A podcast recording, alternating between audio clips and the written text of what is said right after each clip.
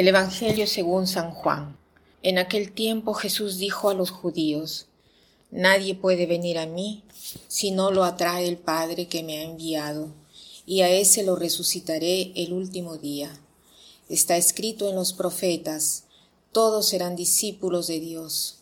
Todo aquel que escucha al Padre y aprende de Él se acerca a mí. No es que alguien haya visto al Padre fuera de aquel que procede de Dios ese sí ha visto al Padre. Yo les aseguro, el que cree en mí tiene vida eterna. Yo soy el pan de la vida. Sus padres comieron el maná en el desierto y sin embargo murieron. Este es el pan que ha bajado del cielo para quien lo, que quien lo coma no muera. Yo soy el pan vivo que ha bajado del cielo.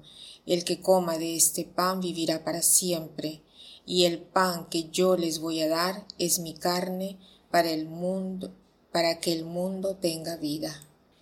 Continuamos con este pasaje del discurso de Jesús que habla que Él es el pan de la vida. Pero de este pasaje lo que me ha impresionado es la parte donde dice Nadie puede venir a mí si no lo atrae el Padre que me ha enviado. El Padre atrae y nosotros podemos ir donde Jesús solo si el Padre nos ha atraído. Entonces, ¿quién atrae al Padre? ¿Quiénes son estos privilegiados? La realidad es que Dios atrae a todos, porque es amor y por su naturaleza atrae. Podríamos pensar que Dios es como un gran imán y que nosotros somos como unos pedacitos de fierro que somos atraídos. Y no es posible que no seamos atraídos porque la naturaleza del metal es de ser atraído. Pero ¿por qué a veces nosotros no percibimos la fuerza de atracción de Dios? ¿Por qué de repente Dios es bastante fuerte eh, de atraernos hacia Él? ¿O por qué nosotros estamos lejos de su, de su esfera de atracción? Pensemos lo que sucede entre la Tierra y el Sol. El Sol es el que tiene la fuerza de atracción porque tiene una masa más grande que la Tierra. Pero entonces nosotros, ¿por qué eh, no somos transportados fuera del órbita de la Tierra, visto que el Sol tiene esta fuerza de atracción mayor que la Tierra? Porque nosotros estamos más cerca a la Tierra y el Sol está más lejos de nosotros, por lo tanto, estamos más apegados a la Tierra. Así podría ser nuestra vida espiritual. ¿Cuál es nuestra fuerza de gravedad? ¿De qué cosa nos dejamos atraer? ¿De la fuerza de la Tierra o de la fuerza del Sol?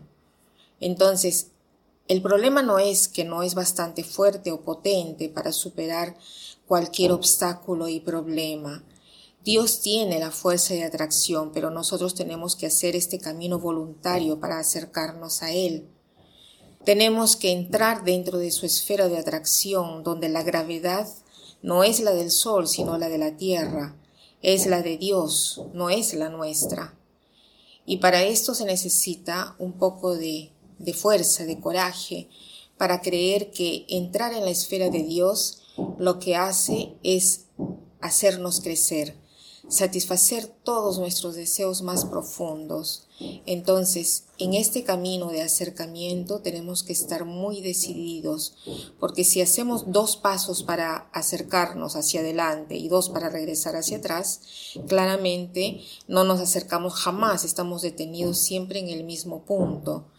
Entonces, tenemos que confiar y hacer estos pasos hacia el Señor Dios viene en nuestra ayuda, nos ha mandado a Jesús, Jesús se ha hecho camino para llegar al Padre. Él ha dicho, yo soy la vía, la verdad y la vida, yo soy el camino, la verdad y la vida.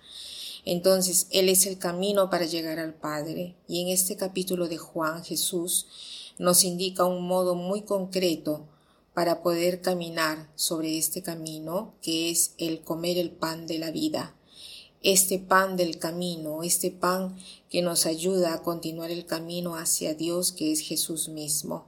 Entonces hoy lo que podemos hacer en nuestra oración es darnos cuenta de cuántas veces nos acercamos a la Eucaristía, de cuántas veces hacemos la comunión y sobre todo de proponernos de hacerla siempre mejor, dándonos cuenta de a quién estamos recibiendo.